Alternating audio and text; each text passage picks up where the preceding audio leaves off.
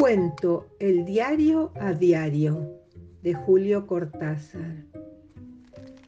Un señor toma un tranvía después de comprar el diario y ponérselo bajo el brazo.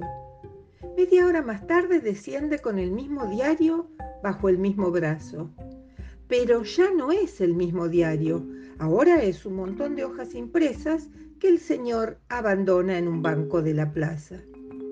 Apenas queda solo en el banco, el montón de hojas impresas se convierte otra vez en un diario, hasta que un muchacho lo ve, lo lee y lo deja convertido en un montón de hojas impresas.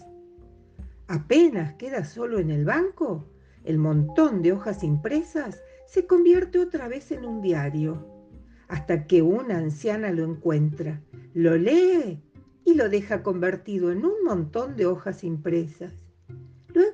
Lo lleva a su casa y en el camino lo usa para empaquetar medio kilo de acelga, que es para lo que sirven los diarios después de estas excitantes metamorfosis